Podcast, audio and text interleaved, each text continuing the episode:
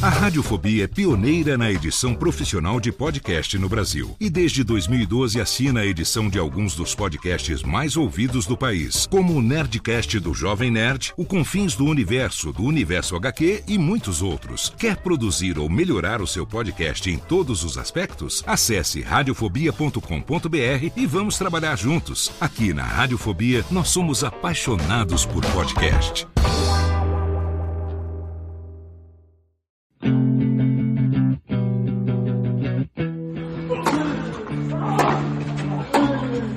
Começa agora o Backhand na Paralela, o podcast sobre tênis que vai além das quadras. Apresentação de Jeff Paiva e comentários de Ariane Ferreira. Ready?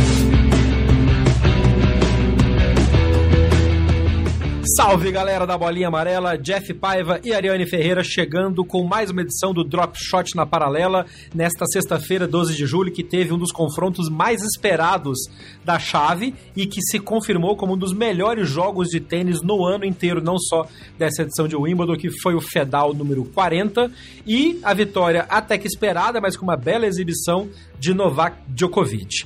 E nessa edição em especial, a gente vai ter a presença de um convidado que para mim é muito legal ter junto de novo, que é um dos sócios fundadores do sócio atleta fundador do Backhand na Paralela, enquanto ainda estava junto com o Tênis Info, que hoje é a revista Tênis, que é o editor de conteúdo da revista Tênis, Guilherme Souza. Oi, Jeff, um abraço para todo mundo que está escutando também o Backhand na Paralela. Realmente, é, não tinha como voltar no, nessa participação num dia mais especial, né? Acho que quem gosta de tênis é, fez o deleite. Quem pagou os 80 mil reais lá que o pessoal tava estimando para ver as semifinais, pagou com gosto e pagaria de novo. Eu, se tivesse dinheiro, já estaria lá, mas não é o caso. Que jogaços, que partidas fenomenais essa sexta-feira em Wimbledon. Ariane Ferreira, concorda com o Gui? Você paga, eh, quem pagou os 80 mil reais, que era o preço que o ingresso estava custando no mercado negro, pagou com gosto? Obviamente, se tivesse esse dinheiro, coisa que a gente não tem. Salve, um abração pro Gui, muito bom ter ele aqui com a gente. Eu concordo. Uh, quem tem 80 mil reais para dar no ingresso no mercado negro tem medo de estar com ingresso falso, com certeza teve os 80 mil reais bem pagos, viu? Foi um jogaço, foi um dia de excelentes partidas, não só também na chave masculina, mas apesar de todos os fogos amigos e as, os saques na cabeça do, do parceiro, a Leona Ostapenko e Robert Lindstedt também se classificaram para a final da chave de duplas mistas. Podíamos ter um Bruno Soares versus Ostapenko, infelizmente não aconteceu esse ano, mas a gente vai ver como... Não é? Mas vamos ver como é que vai ser essa final também que deve acontecer no sábado depois da final feminina. Vamos falar então de do primeiro jogo da, do dia em Wimbledon, que foi Roberto Bautista Agut versus Novak Djokovic. E na conversa, Gui, a gente estava tendo fora do ar, me pareceu que o Djokovic entrava tranquilo, favorito, mas com fome, né, para jogar contra um adversário teoricamente bastante perigoso. É, acho que a característica principal, até escutando o último programa que eu vi vocês comentando, é essa questão de estar jogando com raiva, assim, com com aquela vontade muito grande de vencer. Isso pesa muito. Um cara que já tem um nível desse, você ter essa vontade, esse desejo de ganhar, ainda mais um torneio como o Wimbledon, que é o grande torneio do tênis mundial, você precisa ter essa capacidade mental muito grande. E vale destacar também que o adversário era o Bautista Gol, que é um cara que é, é carne de pescoço, né? Igual a gente fala. É, eu tava até pensando aqui, para quem acompanha futebol, gosta de fazer analogias, é como você jogar com a Chapecoense na Arena Condá. É isso, né, Nani? É a carninha de pescoço do Batista Guti deu um certo trabalho no início pro, pro Djokovic. Eu gostei da analogia de jogar contra a Chapecoense em plena Arena Condá. É uma, uma comparação que cabe bastante, principalmente a, a Chape que acabou, é, enfim é, acontecendo a tragédia que aconteceu. Mas não vamos falar de coisas boas, né? Vamos falar de tênis, de tênis bem jogado, antes que eu comece a chorar aqui de novo.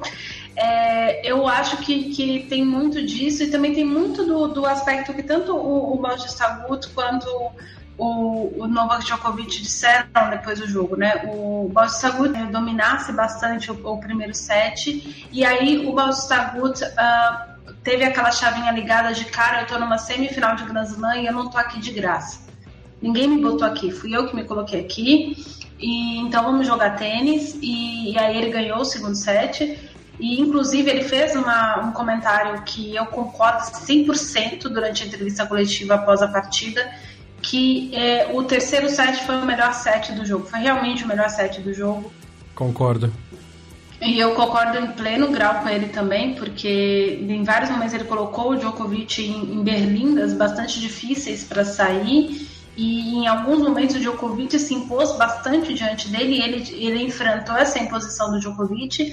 E nesse exato set, eu acho que o conselho que um dos treinadores do Bautista Guto disse que recebeu ontem Assim que o Bautista Agut se garantiu na semifinal de, de Wimbledon, o Tomás Carbonel, que é um grande amigo de vários tenistas da antiga geração espanhola, disse que passou a mão no telefone e ligou para Davi Ferreira. Porque Opa. o Ferreira é uma dessas pessoas que, que enfrenta bastante. E até quando a gente falou da aposentadoria do Ferreira, eu disse que o Ferreira passou o bastão para o Ferreira e o Ferreira passou o bastão para o Bautista Agut em, em alguns pontos, assim. É, ele é um, não um coaching, mas ele é uma espécie de padrinho do Bautista Guti no Tour. E o recado que ele deu para o Tomás Carbonel foi: diga para o Roberto entrar em quadra e jogar aquele jogo como se fosse o jogo mais importante da vida dele, como todos os outros jogos que ele enfrentou na carreira dele. Ele tem que dar tudo em quadra não tem importância se é uma semifinal de Grand Slam, se é uma semifinal de Wimbledon. Ele tem que entrar para vencer o adversário dele. Quando o jogo acabar, ele que parabenize o adversário dele na rede.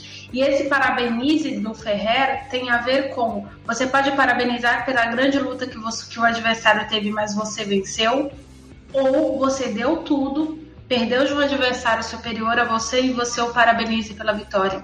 Eu acho que esse foi um dos Boa. conselhos mais interessantes que eu ouvi, porque ele faz total sentido. E o Bautista Guti hum. entrou com esse conselho na cabeça em quadra, e a gente viu uma boa semifinal, sim. Por mais que o Djokovic tenha vencido em 3, a, 3 sets a 1, uh, ah, numa circunstância normal seria 3 sets a 0.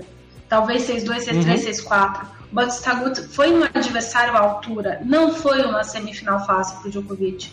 Por mais que alguém queira pintar que tenha sido, não foi. Não, não foi. É, é um jogo que você precisa mais do que talento, mais do que é, tudo, você precisa ter aquela vontade, precisa ter aquele tesão na vitória e o Djokovic estava com isso. Ele, quando perdeu o set, naquele detalhe, a bola batendo na fita, ele ficou extremamente bravo e tal, bravejou, e, mas mostrando que ele queria vencer. Então, apesar de, de às vezes você pode criticar, pode contestar o Djokovic, mas nesse momento ele é, tá mostrando exatamente quem ele é.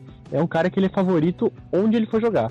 No Roland Garros, obviamente, pegou um cybrista que, que fez o jogo dele não andar tanto, que foi o time, mas agora em Wimbledon ele vem passando por cima de todo mundo e jogando com aquela vontade, mais do que isso, a capacidade mental de você ficar no jogo, você oscilar, mas não deixar isso te levar e não fazer você perder tanto assim. Então é um cara que passou a maioria dos seus jogos ou perdendo um set ou menos do que isso, mas assim, tranquilo e com muita vontade. Chega inteiro pra final, não cansou tanto, então realmente vai ser um jogaço domingo, mas Djokovic vem é, mentalmente muito bem. Você concorda com o Gui nesse ponto, Nani? Essa força, essa luta que o Bautista Agut colocou fez com que o Djokovic tivesse que subir um degrau a mais mental do que ele estava jogando, por exemplo, nas duas últimas rodadas? Sim, Inclusive, eu estava esperando uma performance do Djokovic tendo em vista, principalmente os jogos de oitava e terceira rodada dele. Eu achei que ele ia tomar alguns tropeções nessas etapas agora, sabe? E, uhum. e aí, contra alguns adversários, ele na verdade encontrou adversários enfrentando os próprios fantasmas antes de enfrentá-lo, e isso facilitou um pouco a classificação do Djokovic. Quando você pega um adversário que impõe esse tipo de dificuldade que o Bautista colocou pro Djokovic, é, do sentido de, tá, eu sou uma zebra, mas eu não sou, ou eu sou uma zebra que pode te derrubar, já derrubei um monte de gente, é, é bastante interessante é, ver o posicionamento. Eu não sei até que ponto, é óbvio que o Djokovic teve que subir um degrau, e ele teve que subir mais de um degrau nessa partida para vencer esse jogo. Mas como do outro lado o adversário teve que subir pelo menos uns quatro degraus, eu não sei até que ponto quem está mais alto na escada.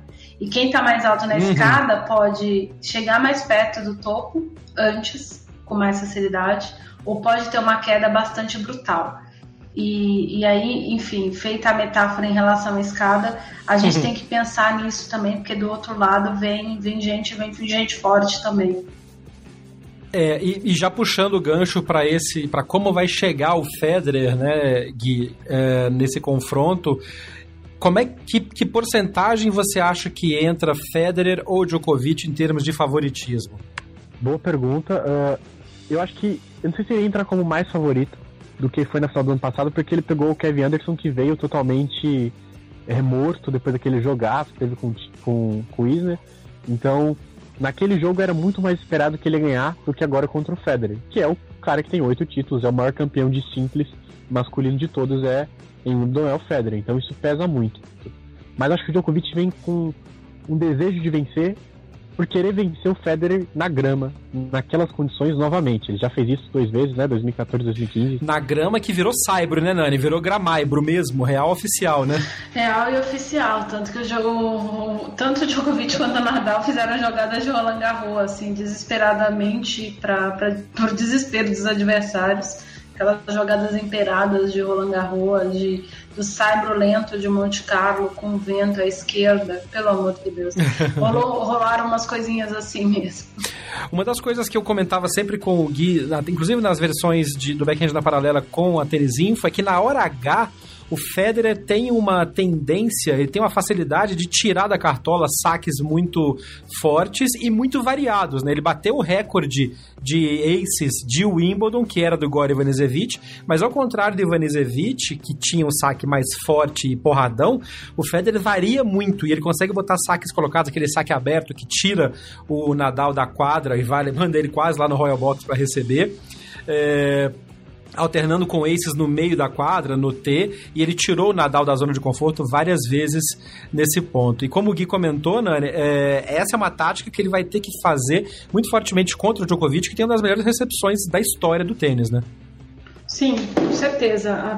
Na, no atual tour, acho que o Djokovic está literalmente entre os que melhor devolvem, se não o melhor devolvedor, até porque o Murray não está em atividade no circuito de simples. Eu já disse o que eu acho da devolução do Murray a respeito do Djokovic. Então, tirando é, essa, essa especificação, assim, o Federer vai ter que variar bastante e vai ter que variar mais do que ele variou contra o Nadal. Apesar dele ter buscado bastante variação, como o próprio Gui apontou em alguns pontos bastante específicos do jogo, o saque do Federer ficou bastante é, angulado no, na linha do, do T ou exatamente na linha central da quadra.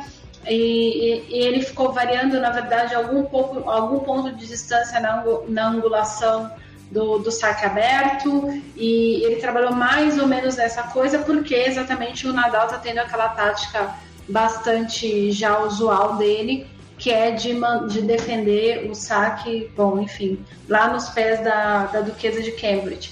Que é a, taça, é. Que é a, a tática de Saibro, né?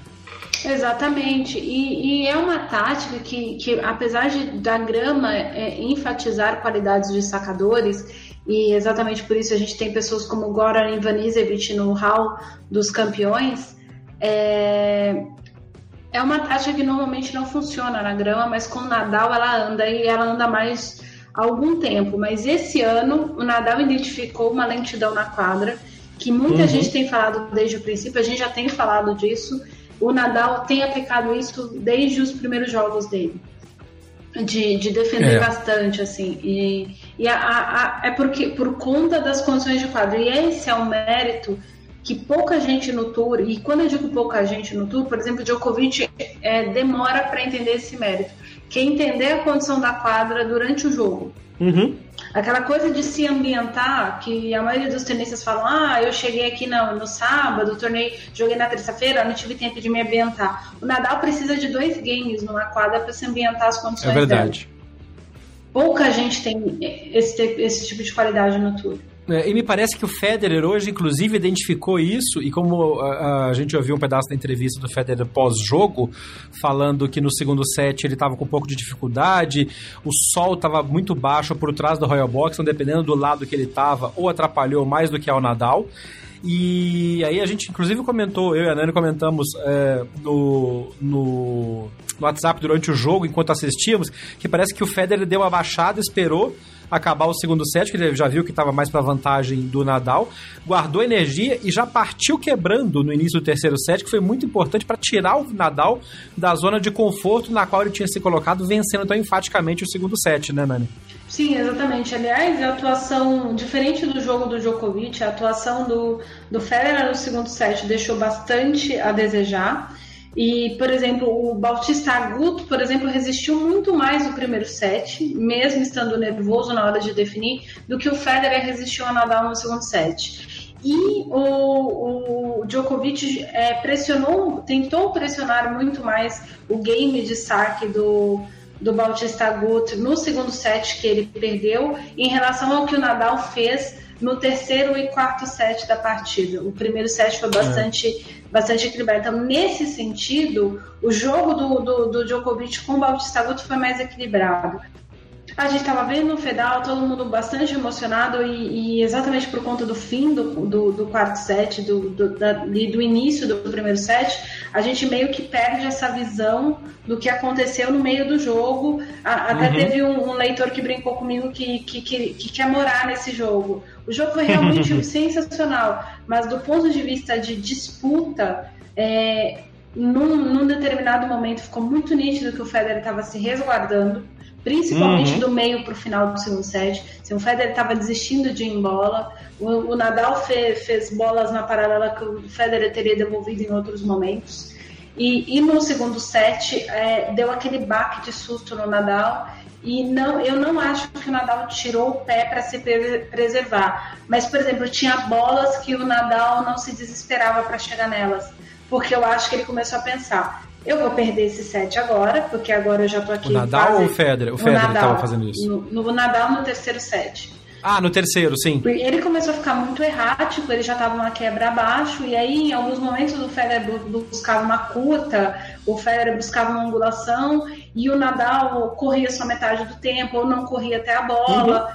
Uhum. Enfim, ou fazer aqueles. Aquelas... Espelhando a tática, né? Espelhando a tática do Federer no segundo set. Exatamente, porque ele provavelmente fez as contas. Eu vou ter que correr mais dois sets para vencer esse cara. Nas é. condições que eu tô aqui, do jeito que eu tô jogando aqui agora, eu não vou vencer esse set. E por mais que a gente sempre pense que é o Federer é o Nadal, que eles não vão desistir e tudo mais, eles estão na etapa da vida que eles precisam guardar energia, gente. Não, e, e, essa é uma diferenciação importante, não é desistir, é ser inteligente. É igual o cara que no futebol a gente fala, quem corre a bola não é você. O, o, nesse ponto é entender que, beleza, eu vou abrir mão desse. O, o Fonini faz isso muito bem também, uhum. e até o uhum. Kyrgios de vez em quando, só que mais assintosamente. Não vou correr aqui agora, porque esse set está definido. Eu vou guardar para ganhar o próximo e já planejando dois, três à frente. Exatamente. Bom, definidos os finalistas, chega a hora da pergunta clássica e não pode se esconder. Guilherme Souza, quem é o favorito entre Federer e Djokovic? Uh, ó, pergunta difícil, mas é, vou responder de duas formas. Primeiro, quem ganhar o primeiro set, para mim, ganha a partida. Isso faz muita diferença. Se o. Se o. É, ah, não cortou não? Se tinha que cortar, tinha que falar cortou. vou voltar então. É, quem ganhar o primeiro set, para mim, ganha a partida. É uma coisa que faz muita diferença em uma partida de 5 sets e ainda faz muita diferença pro Federer de 37 anos, que sofre mais com desgaste físico. A gente não sentiu isso tanto em Wimbledon, mas nos outros Grand que a gente já teve aqui, até o, o no Australian Open, dessa temporada, ele sofreu ao não conseguir converter a chance que teve nos sets iniciais contra o Tsitsipas, enfim, vai cansando, vai minando a mente. Então, se ele vencer o primeiro set, acho que ele tem chance. Se não, se o Djokovic vencer, eu acho que ele vai vencer a partida. Eu palpito aqui que o Federer ganha, mas assim, um jogo disputadíssimo, 3 a 1 Mas pode acontecer tudo, novamente, quem ganhar o primeiro set ganha a partida. E você, Nani, concorda? Você acha que quem ganhar o primeiro set tem a vantagem para fechar o jogo, mesmo que vá para 3 a 1 Eu acho que não. Eu discordo do Guilherme, porque o. Aí as pessoas vão dizer, ah, mas é o Lloyd Harris e o Novak Djokovic, ou o Kenny Score. É, o Federer já virou, tendo perdido o primeiro set duas vezes em Wimbledon e com muita autoridade, as duas partidas. Uhum. É, e aí, antes que alguém diga, ah, mas é o Lloyd Harrison, o Lloyd Harrison deu trabalho pro Federer. E o Nishikori também deu. O Lloyd Harrison, na minha visão, pelo estilo de jogo dele e pela forma como ele estava jogando solto, por se tratar de uma primeira rodada, deu mais trabalho pro Federer nos três primeiros sets do que o Nishikori. Uh, o Nishikori, em determinado momento, começou a ver o Federer jogar, e principalmente no quarto set, uhum. começou a ver o Federer jogar bola. Então, é, é, essa coisa do ganhou o primeiro set, eu, eu não acho que vai entrar em quadra com o Federer. De verdade, eu não acho. O que eu acho. Ou com o Djokovic. Também não. De abalar o Djokovic. Muito menos o Djokovic. Se eu acho que não vai abalar uhum. o Federer, eu tenho menos certeza ainda de que vai abalar o Djokovic. O que eu acho que vai acontecer? Se a torcida britânica ficar do lado do Federer, as chances do Federer diminuem. Entendi. Porque o, o Djokovic tem um prazer inenarrável de frustrar de pessoas que apoiam o Federer. É, a, a, última final que eles jogaram em Wimbledon é a maior prova disso, a forma como ele celebrava os pontos. Ele não celebrava o ponto com os torcedores dele, ele celebrava com ele mesmo e no máximo ele olhava para Marian Vaida. É, as duas finais que ele, as duas últimas finais de US Open que ele jogou contra o Federer, a torcida brutalmente a favor do Federer, assim, até fazer sinal para a torcida fazer silêncio ele fez. É verdade.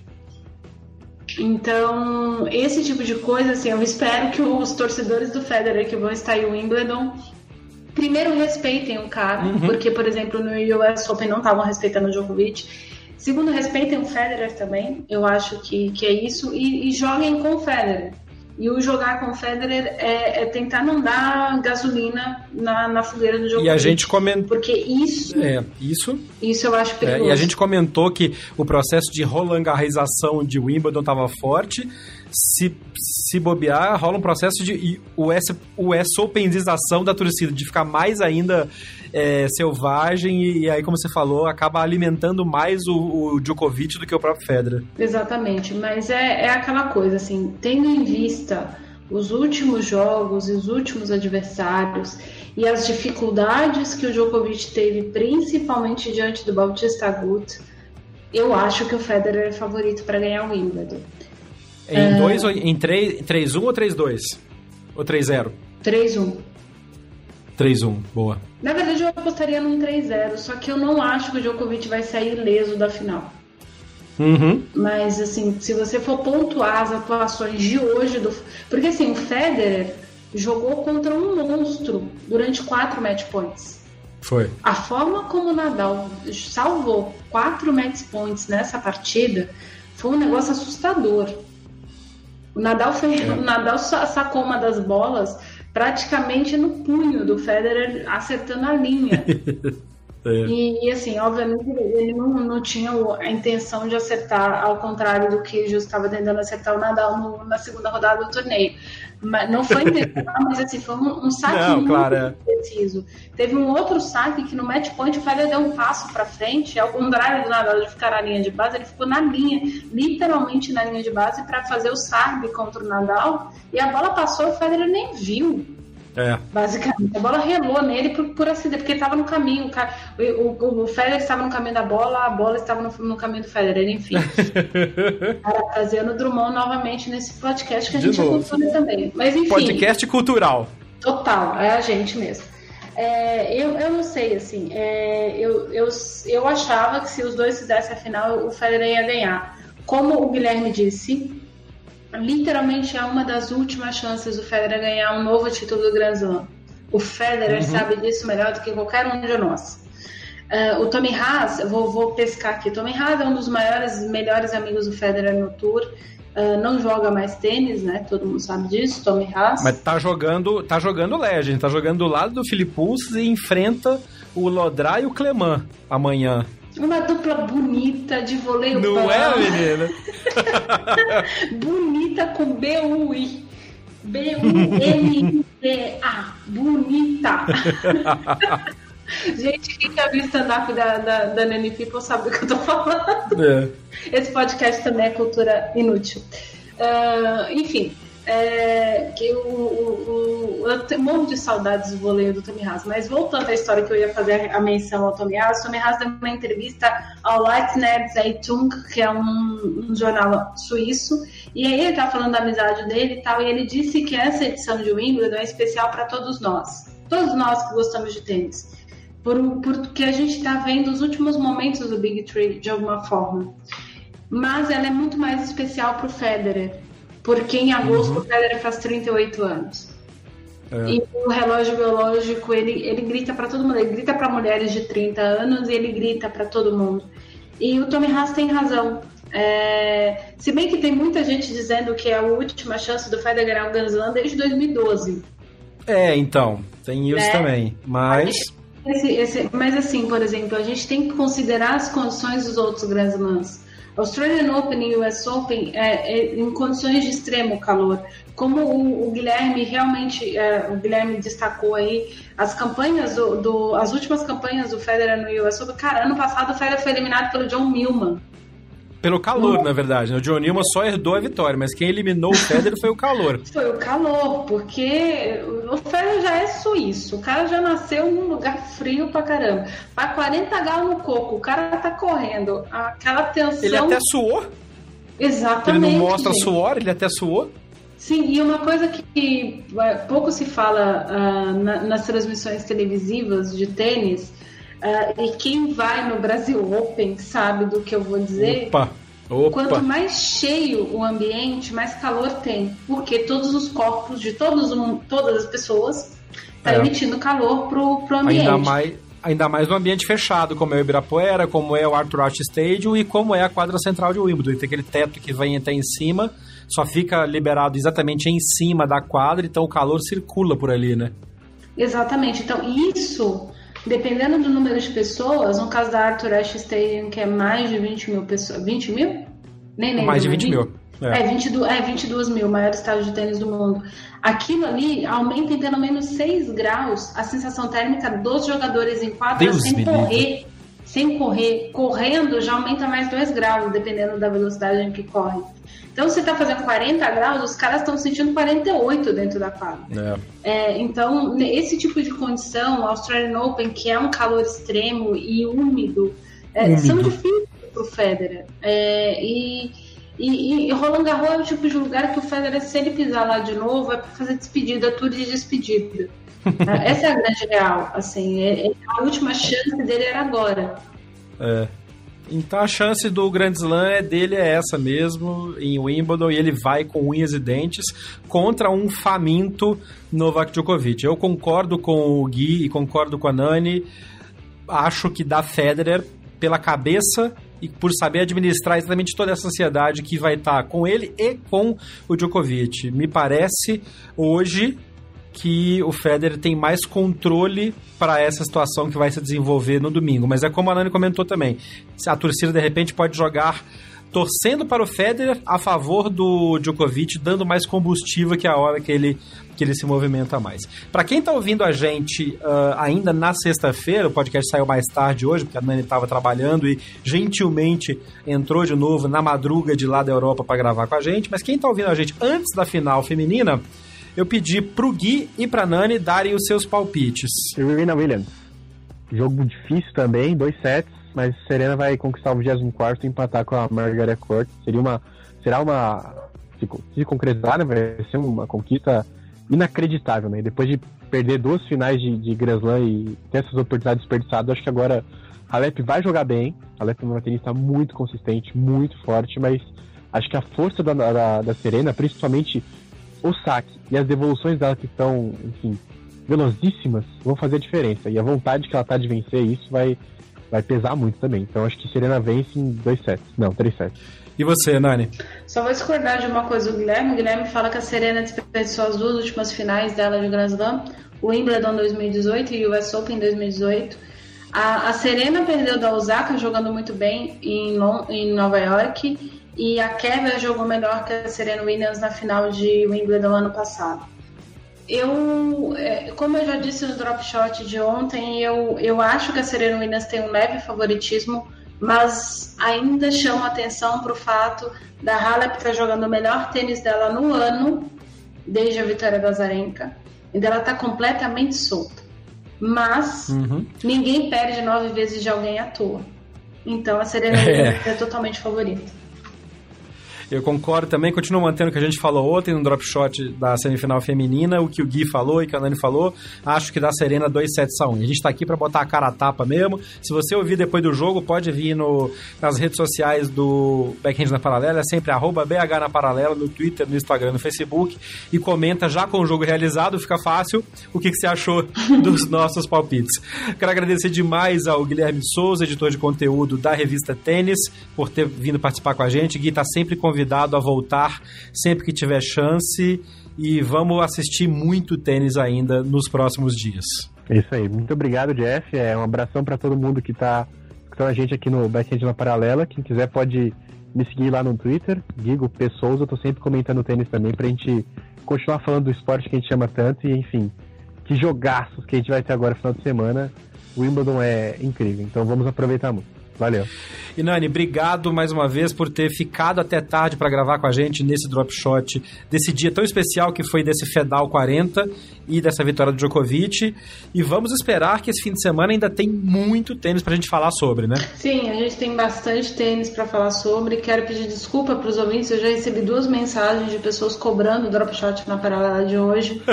gente, desculpa, eu tô tra... são duas horas da duas e trinta e dois da manhã aqui em Portugal e eu ainda estou trabalhando desde a hora que eu acordei. É, então a gente é. teve, teve alguns problemas e percalços para gravar. Então peço, agradeço a compreensão de todo mundo, mas essas coisas acontecem.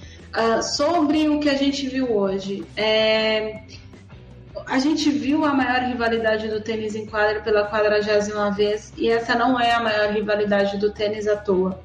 A gente tem que é. olhar para trás já nessa campanha de Wimbledon, não apenas para esse final, e entender que a gente está vendo um momento do tênis que é bastante histórico, bastante simbólico e bastante representativo e que esse torneio já ensinou bastante coisas para gente. Quero fazer uma ressalva que a Barbarou Strikova está na final de duplas femininas de Wimbledon e se ela ganhar o título, ela é a nova número um do mundo do tênis feminino nas duplas.